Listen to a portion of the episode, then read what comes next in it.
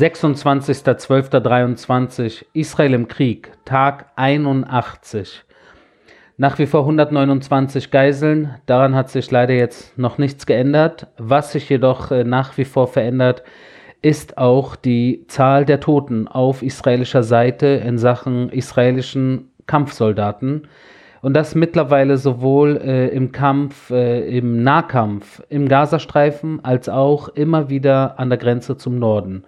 Meine Folge gestern hat sich ja in erster Linie äh, mit dem Libanon befasst und der Grenze zum Libanon, also alles so im Bereich Hezbollah insbesondere natürlich, aber nicht nur.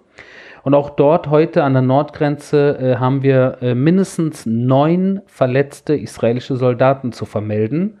Und das, obwohl über den Libanon bzw. den Konflikt zwischen Israel und dem Libanon an der Nordgrenze Israels eigentlich kaum berichtet wird. Das geht so ein bisschen unter dem Radar durch. Aber wie gesagt, heute wieder mindestens neun israelische Soldaten, die verletzt sind, einer davon schwer verletzt. Und das äh, ähm, kommt hinzu zu mindestens sechs israelischen Soldaten, die äh, getötet wurden. Und äh, das ist natürlich auch eine Zahl, äh, die jetzt, ähm, das sind 15 Soldaten, Norden, Süden, äh, die entweder getötet oder verletzt äh, wurden und das an einem Tag. Und ihr seht, wir befinden uns am Tag 81 und jeder Tag, der vergeht, äh, bringt auch mehr äh, Namen von Soldaten, die entweder getötet werden im Kampf, äh, verletzt werden, teilweise sogar schwer verletzt werden ähm, oder natürlich auch äh, eventuell nach diesem Krieg natürlich mit einer Art Posttrauma ähm, eventuell für eine Zeit leben müssen und das jetzt noch gar nicht wissen. Aber das ist der Preis, den wir bezahlen äh, in dieser Situation und ich bin nach wie vor zu 100% der Meinung, nicht, dass, nicht nur, dass wir keine andere Wahl hatten natürlich durch diesen brutalen Angriff am 7. Oktober und äh, auch dem Mord an über 1200 Menschen, den andauernden Raketenbeschuss von tausenden Raketen, sondern insbesondere natürlich auch die Entführung von äh, Israelis, die nach wie vor im Gazastreifen gehalten werden. Also was soll man eigentlich anders machen? Weil man sieht ja, dass die Terrororganisationen auch auf keine, ähm, auf keine Deals eingehen, beziehungsweise auf keine, äh, keine Pläne, um halt äh, äh die Geiseln auf freien Fuß zu lassen. Es sei denn natürlich äh, ihre Maximalforderung wahrscheinlich. Wenn es nach ihnen ginge, äh, würde ihre Maximalforderung natürlich sein, alle Juden ins Meer äh, und äh, aus die Maus. Und das ist natürlich, ähm, da machen wir natürlich nicht mit. Äh, uns ist klar, dass äh, von Seiten dieser radikalen Islamisten im Endeffekt das ihr Endziel ist. Auf diesem Endziel, auf dem Weg zu diesem Endziel sind sie natürlich bereit, immer wieder kleine Setbacks zu haben. Ne? Immer wieder äh, kurz anzuhalten, sich neu zu organisieren, sich neu zu positionieren. Aber sie verlieren dieses Endziel nicht aus dem Blick. Und wir werden ihnen natürlich nicht das Vergnügen geben, dieses Endziel äh, jemals äh, zu erreichen. Und da äh, stehe ich mit meinem Namen, mit meinem Gesicht, äh, mit allem, was ich habe, äh, werde ich dagegen halten. Und ich weiß, dass auch sehr viele von euch, die hier mithören, äh, auch am liebsten äh, sich neben mich stellen würden äh, und wir da Schulter an Schulter ähm, uns da gegen diese, diese Wucht von, äh, von der Todeskult eigentlich stellen würden. Ähm, wenn wir in den Gazastreifen schauen, kurz, äh, haben wir natürlich mittlerweile die Operation erweitert. Das habt ihr eventuell mitbekommen. Äh, nördliche Gazastreifen, südlicher Gazastreifen und auch der zentrale Gazastreifen. Und im zentralen Gazastreifen, das habe ich in den letzten äh, Tagen hin und wieder mal so kurz nebenbei wahrscheinlich angesprochen, aber nicht wirklich. Aber da sind wir jetzt im Einsatz mit der Division 36. Und dort im zentralen Gazastreifen, insbesondere im Deir el-Balach-Lager, äh, sind wir im Einsatz, äh, wo natürlich auch in den letzten äh, ähm, Wochen immer wieder Raketenbeschuss auf Israel stattfand. Äh, und das ist jetzt äh, eigentlich der dritte Teil des Gazastreifens, wo wir auch mit Einsatzkräften vor Ort sind. Äh, das ist der dritte Bereich, weil der zweite Bereich, wo wir seit der Feuerpause natürlich, seit Ende der Feuerpause am 1. Dezember äh, auch sehr stark äh, vertreten sind, ist natürlich der Raum Khan Yunis, wie ihr wisst, und dort mittlerweile mit sehr vielen Einsatzkräften. Also wirklich im Vergleich äh, zu allen anderen Orten ist Khan Yunis jetzt gerade äh, wirklich eine heftige Zielscheibe. Und warum, das habe ich in einigen der Folgen äh, dieses Podcasts immer wieder erwähnt Zum einen natürlich, weil wir äh, davon ausgehen, dass ein Großteil der Geiseln in diesem Raum äh, gefangen gehalten werden. Zum zweiten, weil Khan, Khan Yunis äh, äh als Terrorhochburg gilt mit fünf stabilen, äh, sehr mächtigen Bataillonen der Hamas. Äh, zum dritten natürlich, weil von dort auch immer wieder aus diesem Raum Raketen auf Israel geschossen werden. Zum vierten, weil dort, so wie es ausschaut, nicht nur Mohammed Dev, und Yehya Sinwar aufgewachsen sind, sondern sich dort wahrscheinlich auch äh, versteckt halten. Und natürlich auch, weil Khan Yunis im Endeffekt als Symbol äh, der Hamas im Gazastreifen, diese Stadt äh, gilt äh, als Symbol äh, des, äh, der Hamas-Terrororganisation. jedem ist bekannt, wie stark sie dort positioniert sind. Und in, in, in einem Krieg heutzutage geht es eigentlich im Endeffekt nicht nur darum, wer an der Front gewinnt, sondern wer auch äh, nach Bildern gewinnt und nach Symbolen. Und eines der Symbole für die Hamas ist natürlich äh, einerseits äh, deren Führung, das heißt Yahya Sinwar, Mohammed Dev. Äh, wenn man die an den Ohren aus irgendwelchen Tunneln rausziehen könnte äh, und davon Videos in die Welt verbreiten äh, könnte, und das wird hoffentlich in den nächsten Tagen oder Wochen oder Monaten passieren, dann ist das ein symbolischer Sieg weil diese Menschen natürlich einen Namen haben äh, von, äh, von Rang, äh, von Bekanntheit, die natürlich die Hamas symbolisieren.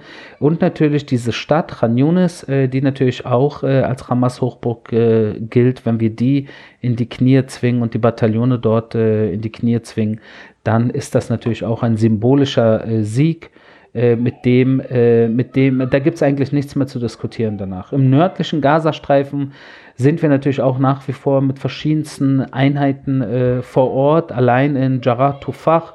Da sind wir mit dem äh, Zaba-Bataillon, mit der 460. Äh, Panzerbrigade, mit der Luftwaffe, mit den äh, Ingenieuren, äh, die mit dem äh, Tunnelbau äh, unter anderem natürlich sich beschäftigen oder der Tunnelsprengung äh, beziehungsweise der Eliminierung der Tunnelgefahr. Und allein in diesem Bereich von äh, Jarrah Tufar haben wir zehn Tunnelöffnungen gefunden, haben wir dort Nuchba-Uniformen gefunden von der Eliteeinheit äh, der Hamas-Terrororganisation.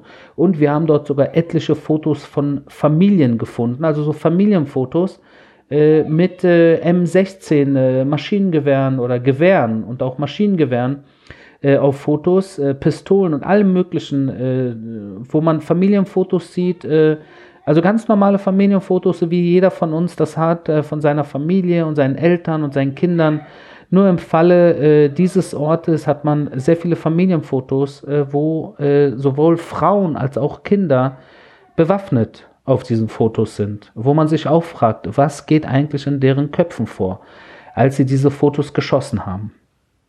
Die 931, das 931-Bataillon der Nachal-Brigade ist eine Infanterieeinheit äh, der israelischen Armee, die haben auch äh, in diesem Bereich, in Jarrah Tufach, haben sie auch äh, Waffen und auch israelische Namen, äh, Nummernschilder sichergestellt. Und israelische Nummernschilder muss ich euch nicht erklären, dass die, die werden natürlich dann auch eventuell, wurden die gebraucht für alle möglichen Dinge, die sie vor dem 7. Oktober gemacht haben. Beziehungsweise eventuell dann auch mit israelischen Autos, die sie auf unserer Seite dann natürlich äh, entführt haben, beziehungsweise von Menschen äh, weggenommen haben, mit diesen Autos dann auch über die Grenze gefahren und äh, diese Autos äh, wie auch immer verschwinden lassen haben äh, und diese Nummernschilder sind übrig geblieben. Auch Sprengstoffgürtel für Kinder und Spielzeugkisten mit Sprengköpfen haben wir in diesen Bereichen äh, sichergestellt im nördlichen Gazastreifen. Also selbst nach wochenlangem Einsatz äh, im nördlichen Gazastreifen entdecken wir dort immer wieder, immer mehr Waffen, Terrortunnel, Eingänge und wie in diesem Fall sogar Sprengstoffgürtel für Kinder.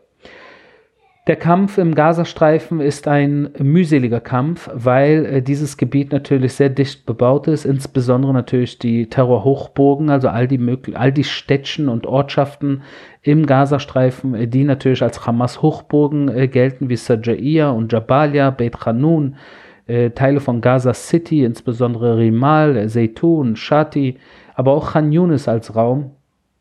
Das sind alles Gebiete, die so dicht gebaut sind, teilweise insbesondere die, äh, die so wie die Altstädte äh, dieser Ortschaften. Äh, die, das sind dann so Gassen, wo man wirklich, wenn man da eintritt, äh, ist man eigentlich tatsächlich das so Vietcong-Gefühl. Ne? Man tritt dort wirklich äh, fast schon auf ein, äh, man ist fast schon Selbstmordgefahr, weil dort natürlich überall Sprengsätze herumliegen, äh, überall Terrortunneleingänge sind, aus jedem Fenster potenziell geschossen werden kann.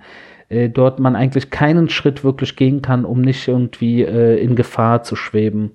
Und das ist natürlich für die israelischen Soldaten äh, eine, eine sehr, sehr riskante Mission. Äh, deswegen greifen wir natürlich aus den verschiedensten Richtungen an, machen es aber äh, so langsam, äh, so besonnen und so präzise wie möglich, um es richtig zu machen, um es wirklich dieses Mal zu Ende zu bringen. Und wir haben in diesem Fall äh, heute den Generalstabschef Halevi gehört, wie er gesagt hat, dass der Kampf gegen die Terroristen und die Terrorinfrastruktur im Gazastreifen eventuell Monate andauern wird. Eventuell Monate. Weiß nicht, ob das gute oder schlechte Nachrichten sind. Einerseits klingt das schlecht, weil mein Gott, jeder von uns hat Lust, irgendwie äh, sich wieder zu entspannen. Äh, hoffentlich, dass die Geiseln zu Hause sind und dass alle irgendwie, dass alles ein Ende nimmt. Andererseits jedoch äh, wollen viele hier in Israel, und ich nehme auch an unter euch, keine halben Sachen mehr. Wir haben in den letzten 15 Jahren immer wieder halbe Sachen gemacht in Sachen Gaza. Das waren immer so Operationen, mal zwei Wochen, mal 50 Tage. Und am Ende äh, war die Hamas und der Islamische Dschihad, all diese Terrororganisationen, die waren irgendwie Stellt euch ein Auto vor, was nicht zu Schrott gefahren wurde, Totalschaden, sondern einfach mal so drei, vier Kratzer abbekommen hat. Ja, dann ist man am nächsten Tag in der Reparatur, lässt sich die Kratzer irgendwie äh, äh, ausbessern und ist dann am nächsten Tag schon wieder auf der Straße und niemand sieht was von den Kratzern. Und so ungefähr müsst ihr euch das vorstellen mit den Terroristen. Diese Kratzer, die wir ihnen äh, angetan haben und äh, zugefügt haben in den letzten 15 Jahren, die haben sie äh, sehr gut äh, verarbeitet und haben ihre Autos, äh, sage ich jetzt mal so im, äh, im Sinne der, der Veranschaulichung, die haben ihre Autos sogar noch um einiges heftiger aufgemotzt. Ja? Und genau das haben sie mit ihrer Terrorinfrastruktur. Und deshalb reicht es jetzt in diesem Falle nicht mehr mit nur Kratzer und eventuell mal einen Schaden irgendwie rechts oder links oder vorne oder hinten, sondern der Wagen muss komplett an die Wand gefahren werden der Wagen braucht einen Totalschaden. Dieser Totalschaden, äh, der kann Monate dauern, aber er muss, er muss äh, passieren, damit am Tag nach diesem Krieg wir uns kurze Zeit danach oder lange Zeit danach sogar nicht wieder in einer ähnlichen Situation wiederfinden, wo wir einfach nur irgendwie uns gedreht haben und all dieser ganze Einsatz, all das ganze, diese Energie, diese Zeit, das Geld, die Menschenleben, auch auf israelischer Seite natürlich israelische Soldaten, äh, und natürlich auch palästinensische Zivilisten, die in diesen äh, Gefechten auch in die Schusslinie geraten, äh, weil natürlich die Hamas das so, dass deren Operation so ist, aus diesem äh, dicht besiedelten Raum mit menschlichen Schutzschildern. Das alles soll nicht umsonst sein. Das alles darf nicht umsonst sein. Wenn wir nach Norden gucken, in den Libanon, wie ich gestern schon äh, sehr erzählt habe, äh, äh ist dort natürlich, ich sag's mal, der Wärmepegel äh, steigt an. Es wird wärmer dort in Sachen Kriegsführung und auch heute wieder äh, gibt es zum einen äh, Feuer aus äh, der unmittelbaren Nähe einer Moschee, also man kann eigentlich sagen aus, aus einer Moschee. Äh, warum kann man sagen aus einer Moschee? Weil selbst wenn äh, der Ort, aus dem geschossen wurde, zwei Meter neben einer Moschee ist, also so ein Vorraum oder ein Vorhäuschen, äh, wissen doch die Menschen, äh, die diese Moschee betreiben äh, und diesen Vorraum äh, vor der Moschee oder hinter der Moschee benutzen als Abschussrampe, dass im Fall einer israelischen Reaktion auf den Ursprungsort dieses Feuers die Moschee natürlich getroffen wird auch. Und das natürlich mit voller Absicht, weil sie natürlich versuchen, äh, eine Reaktion des israelischen Militärs, der Luftwaffe zu provozieren, um dann natürlich diese Bilder in der muslimischen Welt äh, die Runde machen zu lassen, um den Anschein zu erwecken, oh schaut, die Juden greifen alle Muslime an. Die Juden greifen den Islam an. Zwei Milliarden Muslime auf der Welt sollten sich jetzt solidarisieren mit den Muslimen im Libanon, die mit voller Absicht angeblich, ja, angeblich äh, von Israel beschossen werden. Da wird natürlich äh, nicht vorher erzählt, dass aus dieser Moschee auf Israel geschossen wurde. Diese Moschee befindet sich im Raum Jarun, könnt ihr äh, Jarun mit Y, könnt ihr auf der äh, Landkarte euch angucken, äh, kurz Libanon ranzoomen, Jarun suchen und dort äh, befindet sich dann eine Moschee, aus der heute auf Israel geschossen wurde. Und das Feuer aus dem Libanon hat heute auch eine griechisch-orthodoxe Kirche in Israel im Raum Ikrit äh, getroffen. Äh, und das ist eine Kirche, die St. Marie heißt. Äh, wie gesagt, in Ikrit, das könnt ihr auch googeln, und ein 80-jähriger Mann wurde bei diesem Beschuss verletzt. Das kurz zum Libanon. Äh, nach wie vor natürlich auch äh, Feuergefechte, also aus dem Libanon wurde geschossen, wie gesagt. Israel hat darauf reagiert. Also wieder dieses Ping-Pong-Spiel, äh, das jeden Tag irgendwie dort äh, ähm, passiert und auch zunimmt, wie gesagt. Aus dem Jemen äh, ist auch wieder ein Flugobjekt äh, Richtung Israel, äh, ähm, kam angeflogen, jetzt vor kurzem die Meldung. Äh, und auch da natürlich wieder die Houthis äh, im äh, Jemen, die dort alle möglichen Terror- Dinge machen Richtung Israel, Richtung Bab el-Mandab, Richtung Schiffe und das natürlich komplett im Auftrag des Mullah-Regimes im Iran. Und wenn wir schon beim Mullah-Regime im Iran sind, äh, gibt es eine Meldung, äh, die ich natürlich hier nicht bestätigen kann, aber es ist ein iranischer Kommandant, äh, der Nummer 1 Kommandant der Iraner, des iranischen Mullah-Regimes in Syrien, der verantwortlich war für die Raketen, unter anderem für die Raketen- und Waffenlieferung aus dem Iran über den Irak, über Syrien bis nach Libanon. Dieser Mann, Mousavi, so hieß der, der ist äh, gezielt getötet worden äh, in, Dames, in Damaskus, in der Hauptstadt äh, Syriens. Äh, wer das gemacht hat, äh, warum er das gemacht hat, äh, welche Armee das hier war und warum diese Armee das gemacht hat, das überlasse ich jetzt eurer Fantasie. Aber dieser Mann war kein guter Mann und es ist gut, dass dieser Mann nicht mehr unter uns ist, sondern aus dem Weg geschaffen wurde weil die haben es einfach nicht anders verdient. Das sind Menschen, die mit sehr vielen anderen Menschenleben spielen und, äh, und deshalb haben die eigentlich nichts auf dieser Welt äh, verloren, sondern äh, müssen, müssen beseitigt werden. Wer auch immer sie angreift, wer auch immer sie äh, in die Knie zwingt, wer auch immer sie eliminiert, ob es die Neuse Neuseeländer sind oder die Norweger, spielt in dem Sinne keine Rolle. Äh, Hauptsache, sie sind weg.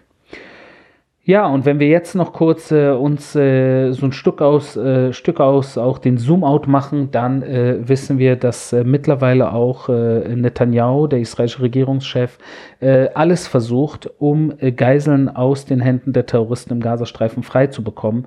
Und bei alles meine ich wirklich, es klingt wirklich nach alles, weil er sich sogar an den russischen Staatschef, so die Meldung, Wladimir Putin gewandt hat und hat ihn gebeten, äh, sich ein Stück weit stärker einzusetzen äh, für äh, die Geiselbefreiung äh, der Israelis, äh, teilweise mit Doppelstaatsbürgerschaft im Gazastreifen, die jetzt im Gazastreifen nach wie vor natürlich gefangen gehalten werden.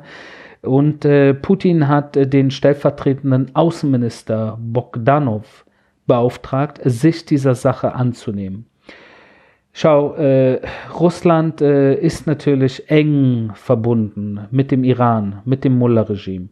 Und das Mullah-Regime ist einer der Hauptterrorfinanzierer äh, äh der Hamas und des islamischen Dschihads im Gazastreifen. Also wenn ihr hier die Linie versteht, müsst ihr einfach nur 1 plus 1 plus 1 machen und ihr versteht, dass das eine Seite der Medaille ist. Und wenn äh, Putin etwas wollen würde in dieser Sache, dann gehe ich davon aus, könnte er es auf die Beine stellen. Die Frage ist, ob er will. Das war mein täglicher Kriegsbericht aus Israel. Wir hören uns morgen.